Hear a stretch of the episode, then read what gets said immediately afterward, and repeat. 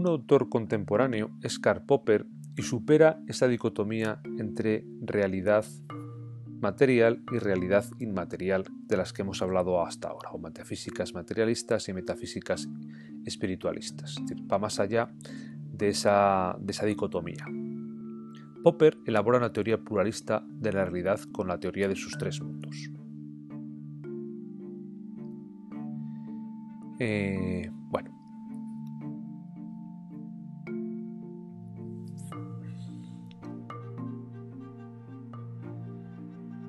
Popper hace referencia a tres mundos o tres sustratos de la realidad, y esos sustratos los denomina mundo 1, mundo 2 y mundo 3. El mundo 1 estaría compuesto de los objetos palpables, visibles, materiales, pero también hablaría de la energía, de los campos magnéticos, de la física, de la biología.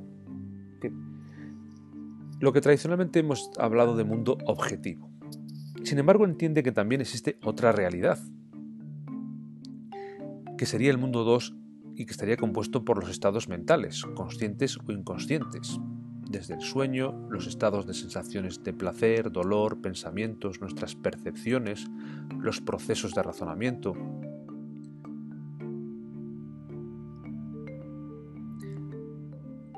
El paso del mundo 2 al mundo 3 se establece por la objetivización de pensamientos, ideas y el uso del lenguaje. Y en el mundo 3 encontraríamos los productos de la mente humana.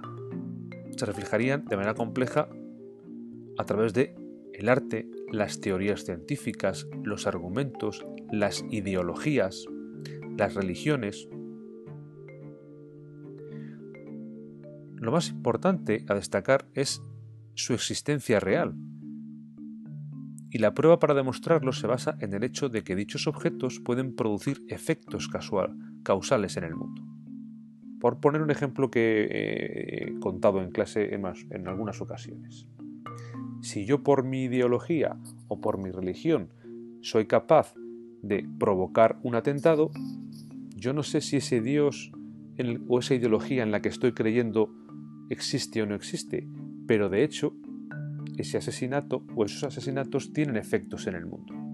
Por tanto, el concepto de realidad hay que ampliarlo en esta versión de, Popper no solamente a los objetos físicos, sino también a los estados mentales, psicológicos y a, las ideas, ideologías, pensamientos, políticas, tradiciones, teorías.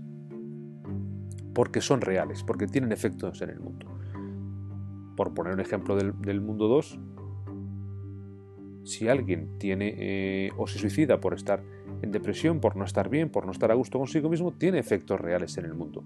No es algo irreal. Si uno no se encuentra bien, se encuentra mal, se encuentra deprimido, se encuentra angustiado. Y eso tiene efectos porque son reales en la persona.